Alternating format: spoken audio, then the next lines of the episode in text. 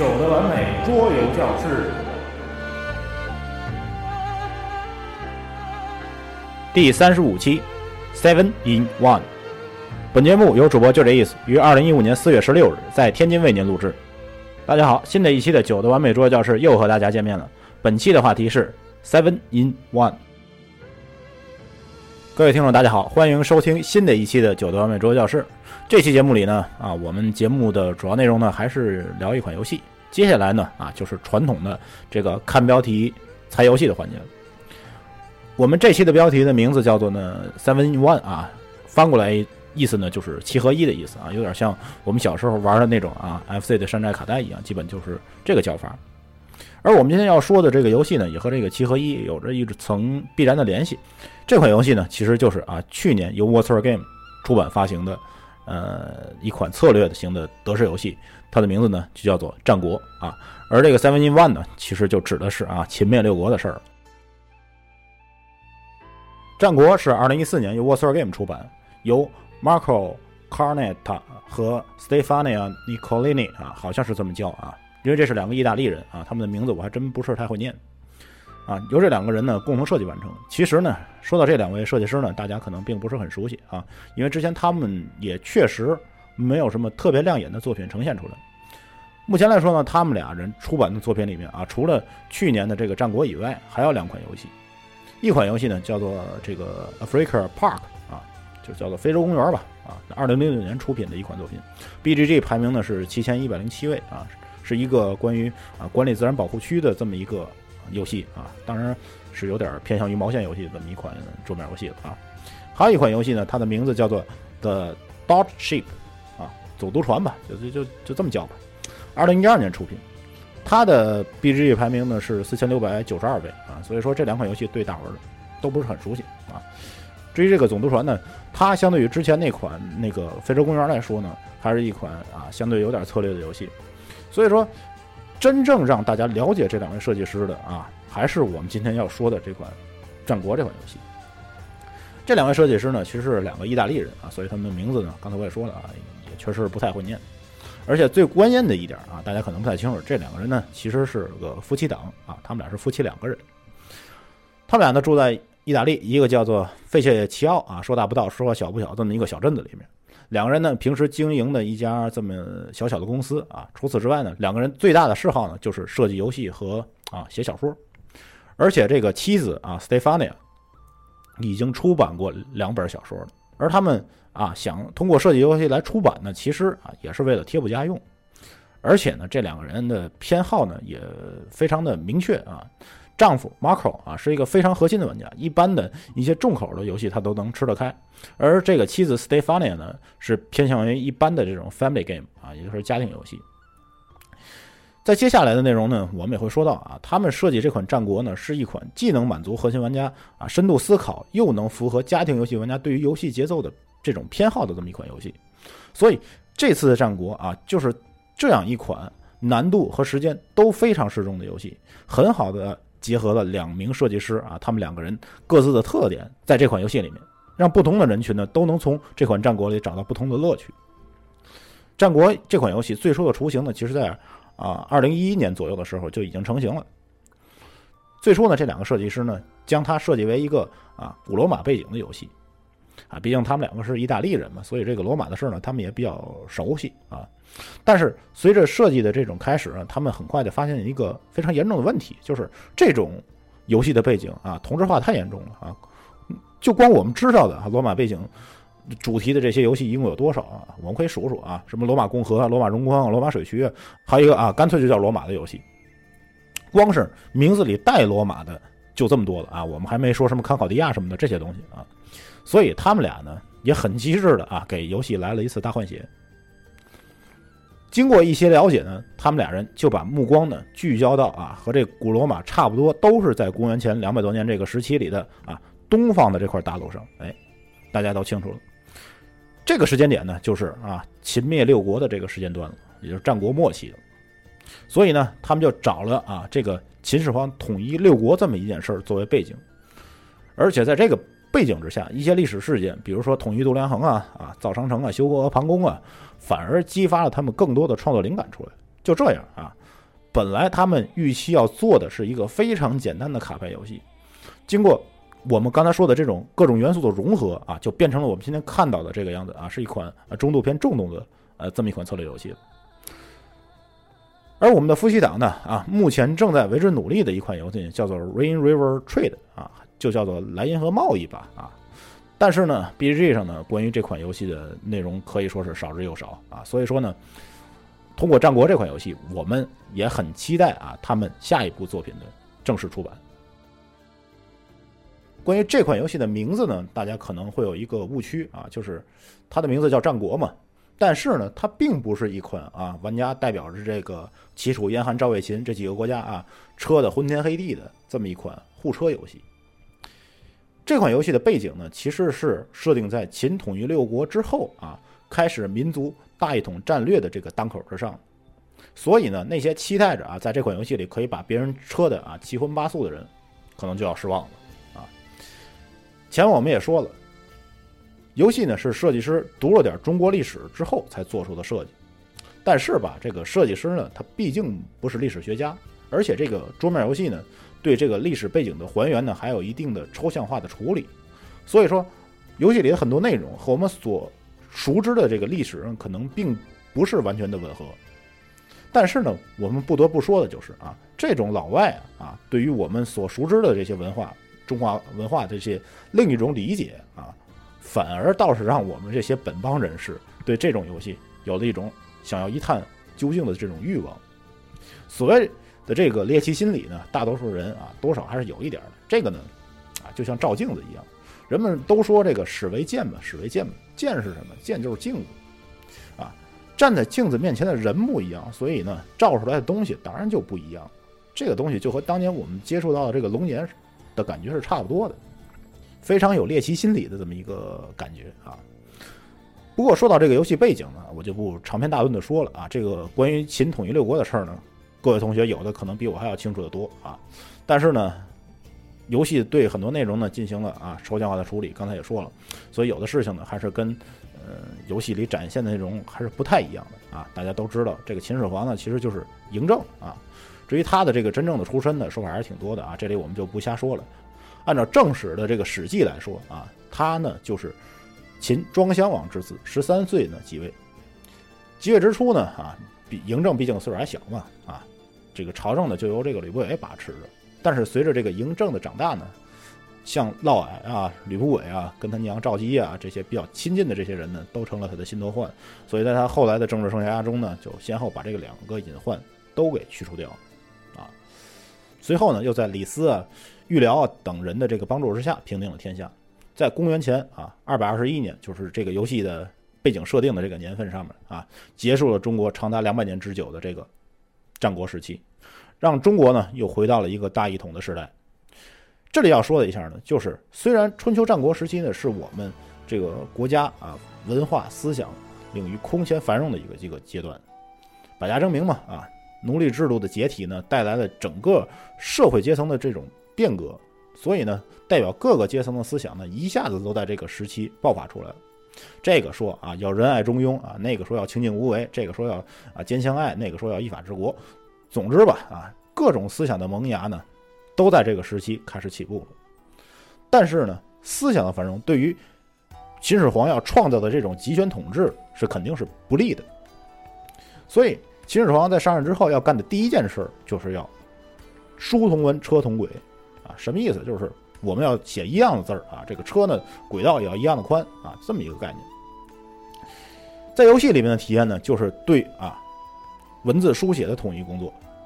其实呢，我们这点来说，只能说这个老外呢，毕竟啊不是专业的史学家，理解呢可能没有我们这么深刻。书同文这件事儿呢，其实并不是表面上看上去啊统一书写这么简单的，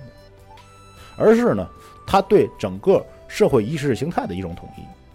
大家都知道啊，焚书坑儒就是如此。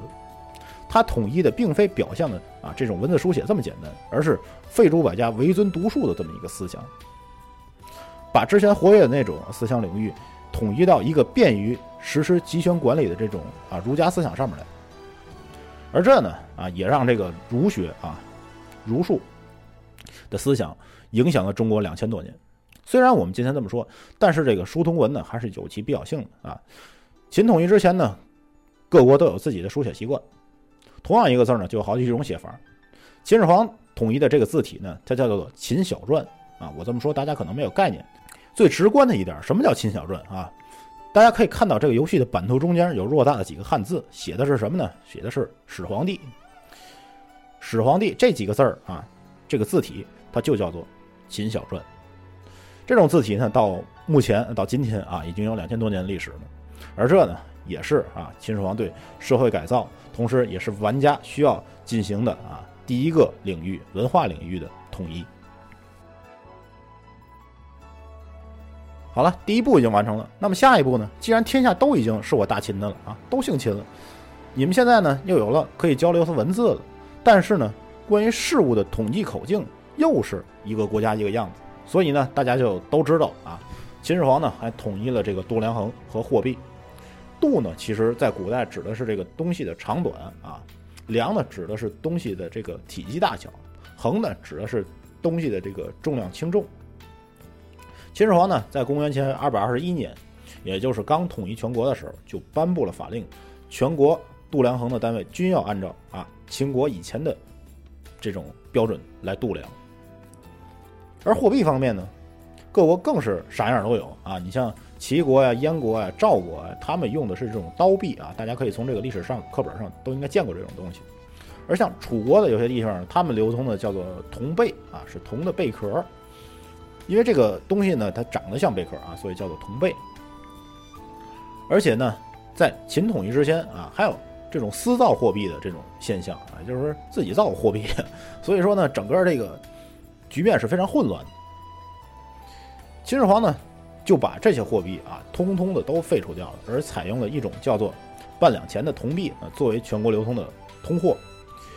而这呢，也让这个商业啊得以借此发展起来。这呢，就是玩家在游戏里面啊，要协助秦始皇做的第二项统一大业啊，货币以及度量衡的统一。最后一个玩家需要帮助秦始皇统一的领域呢，就是这个律法的统一。其实秦国的法律呢，雏形早在啊，就是商鞅变法的时候就已经成型了。而商鞅的变法呢，也最终使秦国走上了强国之路啊。毕竟它是个法治社会了嘛。啊，其实呢，在战国时期呢，最早变法的既不是商鞅，而且呢，商鞅也不是唯一一个变法成功的人。齐国和楚国呢，他们都有类似的经历啊，这些大国都有类似的经历。但是他们的差别呢，在于这个内容之上。商鞅变法的内容呢，简单来说的核心思想就是重农抑商，而且呢，他让原来奴隶社会时留下来的这些贵族们啊，都加入到了农业生产当中，把贵族呢原来的一些特权全部都给剥除掉了。这么一剥除，为秦始皇最后建立一个高度集权的这个政府打下了坚实的基础，因为他没有中间的这个贵族阶层作为阻碍了。而在秦。统一全国之后呢，要推行的这套立法就是商鞅的这套东西，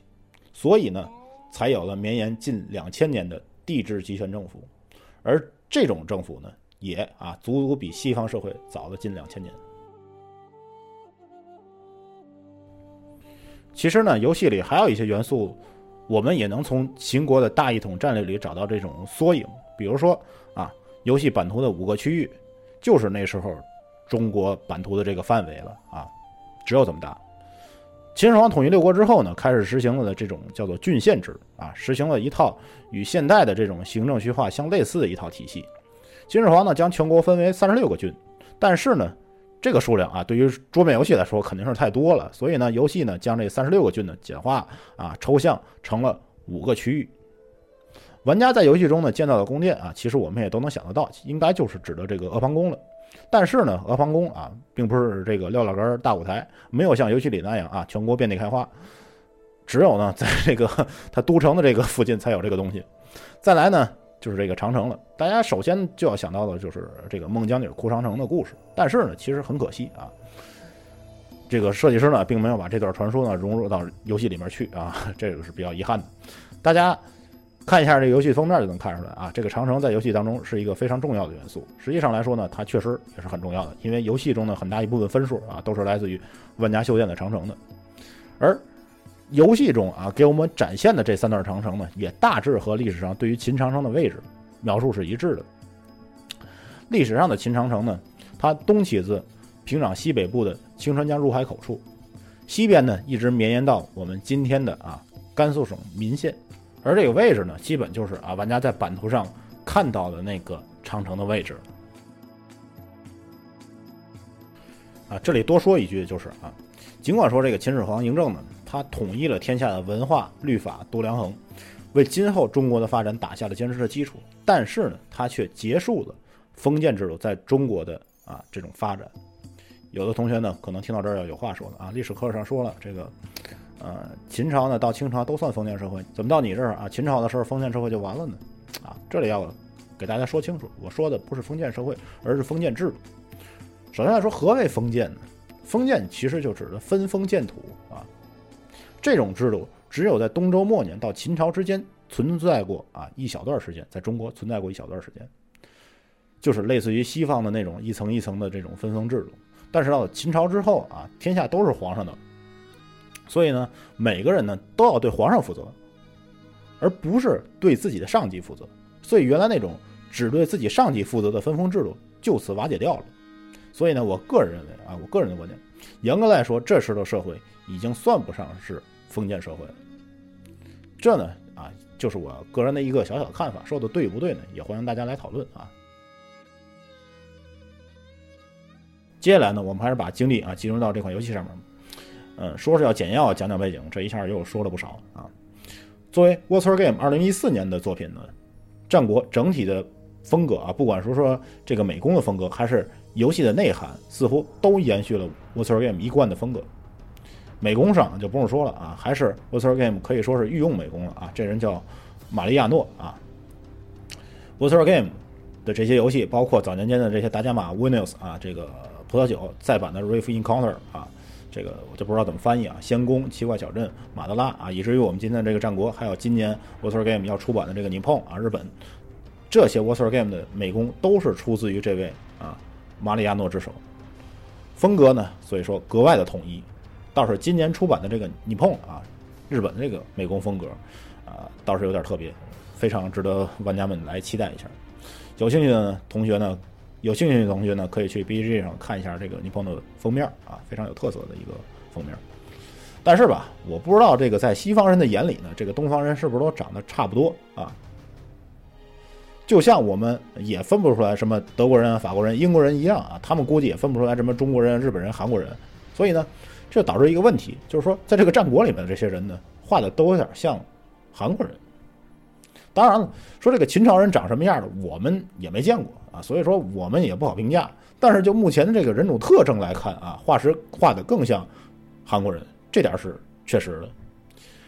其次一点呢，就是啊，这次战国的美工和这个配件质量呢，貌似比上次的这个马德拉质量呢要好一些啊，画风要细腻一些。因为上次的这些马德拉 token 呢啊，有几个 token 是非常不容易从那个纸板上给抠下来的。而这次的战国呢，啊，相对要轻松一些，可能是啊，上次这个我买的马德拉多少有点受潮的缘故，啊，可能有这么一层缘故。这些呢，就是我对战国这款游戏的第一印象啊，也就是这个表面印象。当然，我们要说游戏呢，还是要从它啊最核心的玩法开始说起。战国呢，在前面我们也说了，从本质上来说，它是一个卡牌游戏，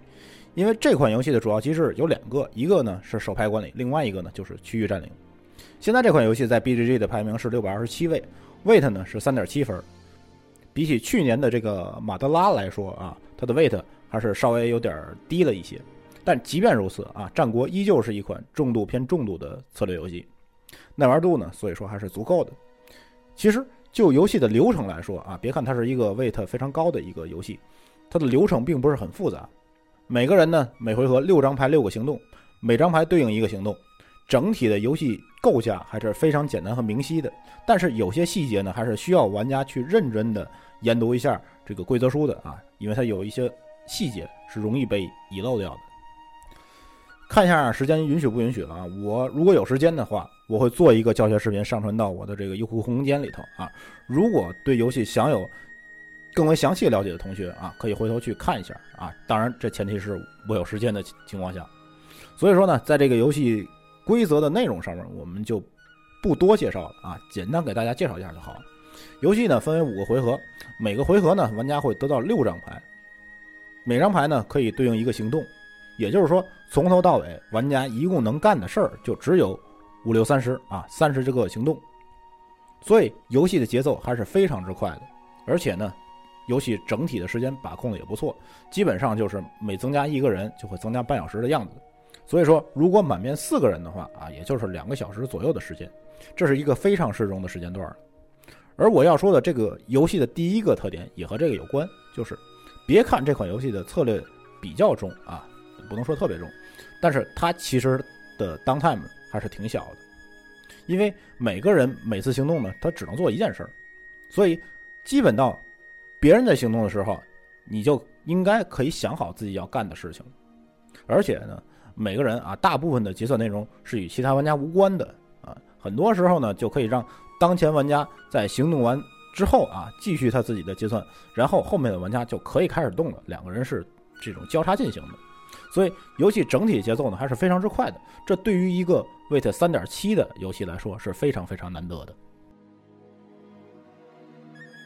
而战国的第二特点呢，就和很多的游戏一样啊，它也是一个非常明显的引擎构筑类的游戏。如果说玩家玩过我们之前节目中介绍过的 Deuce 啊，或者是银杏城的话，就会找到这种共鸣。简单来说啊，玩家可以用他的手牌从两个行动之中二选其一来执行，一个呢行动叫做 Unification Action 啊，就叫做统一行动。另外一个行动呢，叫做 Curt Action 啊，我们姑且把它翻译叫做朝廷行动啊。这么两个行动，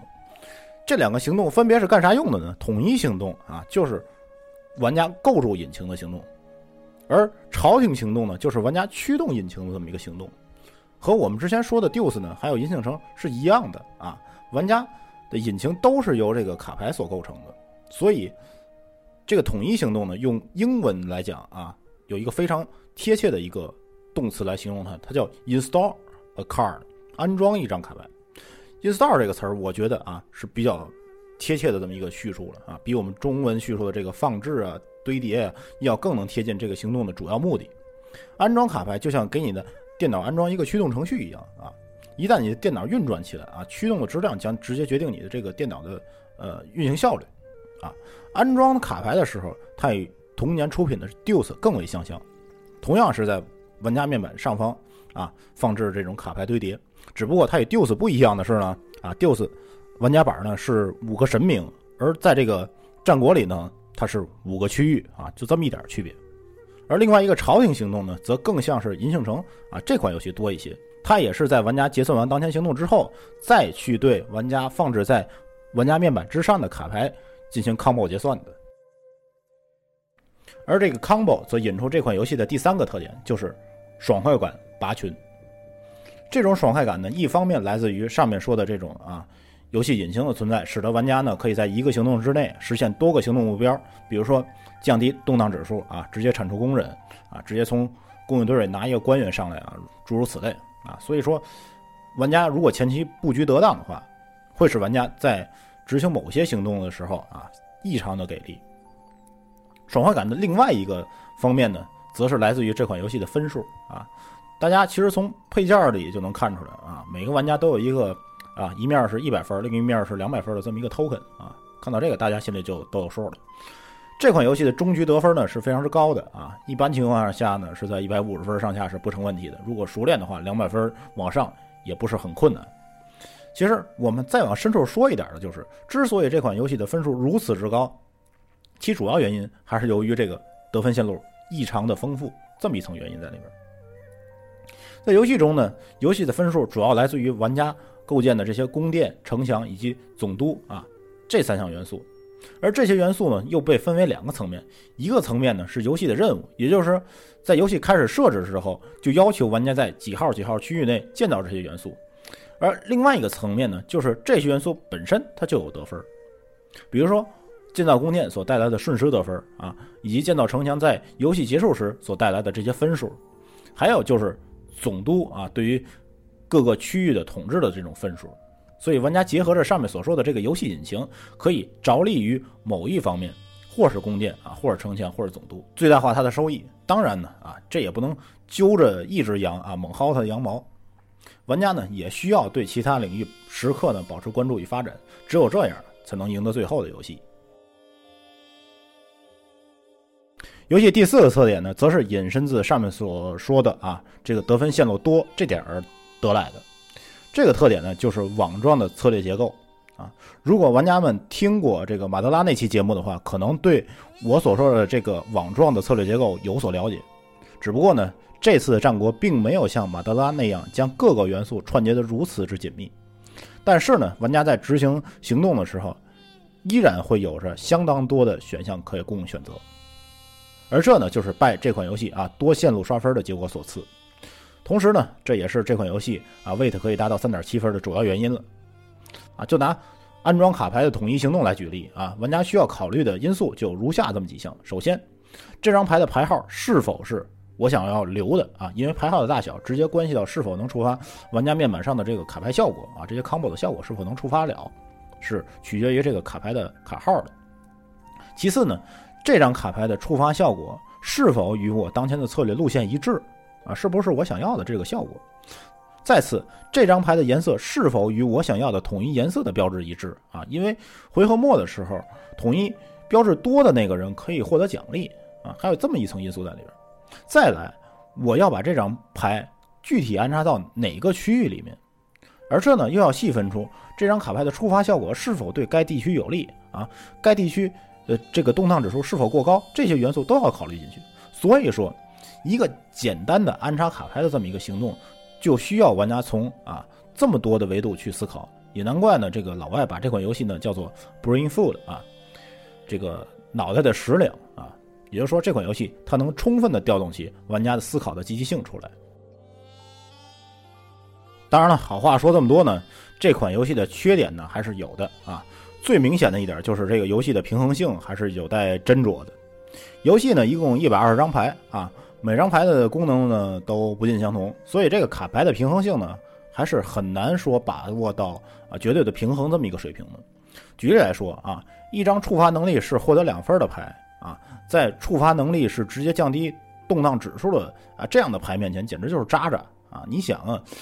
最后这个游戏是得分是在一百五十分上下，一次行动啊得两分完全不够看啊！就算你整个游戏的三十个行动都能触发这个效果，最后也不过六十分的水平。而你为这六十分的丢掉的东西可就太多了。可能是啊，游戏出版之前，设计师也意识到了这一点，所以呢，游戏给予了玩家一个补救的办法，就是这个规则书里它有一个变体的一个规则。就是让玩家在抓牌的时候，不是直接抓三乘二啊，六张牌这么简单，而是让玩家呢抓三乘三，一共九张牌，然后从里头选出六张牌来啊，九选六这么一个概念。所以呢，给玩家了一个缓冲的空间在里面，可以呢从一定程度上缓解由于卡牌平衡性所带来的一些问题啊，这也只是一个折中的方案而已。另外一个缺点呢，就和很多的德式游戏都差不多了啊，就是抽象而干涩的这种游戏机制。你想，我们作为中国人啊，都很难从这种安装卡牌啊来表示某一方面的统一里面啊这种东西里面找到什么代入感，更何况那些对中国历史无甚了解的这些外国人呢？啊，也许我们把自己啊强行脑补成秦朝的这个李斯蒙恬这样的人啊，毕竟这个游戏里面有一个可变的啊玩家能力面板嘛。内安朝政啊，外御匈奴啊，可以啊强行脑补这么一番之后呢，勉强找到点感觉。但是总体来说，这款游戏还是略显干涩的。再来呢，也是这个德式游戏的通病啊，就是缺乏直接而激烈的这种互动。游戏中呢，大多数的互动都是通过卡位这种方式来实现的，玩家呢需要留意别人的这种策略走向。而事实呢，来调整自己的策略走向。不过话说回来啊，其实这也不算什么缺点，最多就算是一个德式游戏的一大特点而已。各位玩家呢，可以根据自己的口味啊，就见仁见智吧。好了，关于战国的内容呢，我们今天先聊到这里。总体来说呢，这是一款啊典型的啊缺乏主题代入感的德式游戏，同时呢也缺乏直接而激烈的互动。但是呢，游戏对于节奏和策略。深度两方面的把握是非常之到位的，让人们呢在不知不觉间享受到了游戏里啊思考的乐趣。在这儿呢，我特别把这款游戏推荐给那些啊想要尝试一下重度策略游戏，但又呢有碍于这种时间限制的这些玩家啊，相信试过之后您不会失望的。本期的内容呢就先到这里了，有兴趣的听众呢可以通过微信公众平台搜索“完美桌游教室”。找到我们，留下您的听后感想，或者登录新浪微博，关注就这意思，数字九，字母 J，数字一，数字四这四个字符，通过私信或者评论反馈您的收听意见。您也可以通过荔枝 FM 和喜马拉雅的官方应用程序给我们留言。iOS 用户呢，更可以通过登录 Podcast 搜索“完美桌游教室”来订阅我们的节目，并给予评分。您的意见就是我们前进的动力。最后呢，啊，惯例，各位呢还是先别换台啊，我们这里还有一首音乐呢要送给大家，只不过。与往不同的是呢，这次的音乐啊，它真的就是音乐了，是没有人演唱的啊。为了配合这期的主题呢，我特地选了一首来自于古筝演奏家常静的啊，融合了诸多现代音乐元素的一首古筝曲。但是呢，这首曲子的名字却非常能显现出古筝作为一件啊出现了两千多年的乐器所能透露出来的这种古韵在里面。曲子的名字呢，就叫做《离弦》啊。之所以选择离弦这样的曲子呢，一方面是因为这个古筝啊，基本就是在战国那个年代啊实行的嘛，毕竟这个主题还是要照应一下的。另外一方面呢，也是通过这种古代与现代的这种融合的感觉啊，来表现现代桌面游戏对于古代中国的这种描绘吧。好了，感谢各位的收听，我们下期再见。